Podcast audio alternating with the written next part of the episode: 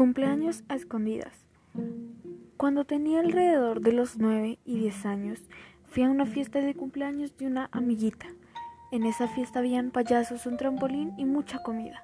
En un momento comenzamos a jugar a las escondidas y yo me escondí debajo de la mesa de donde estaba el ponque de cumpleaños.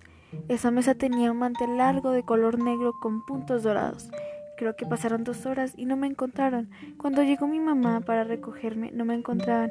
Mi mamá estaba preocupada, así que empezaron a llamarme. Y cuando salí de mi escondite, mi mamá me regañó, pero nos empezamos a reír después de un rato, ya que era muy raro que no me encontraran, pero no buscaran en un lugar muy clásico.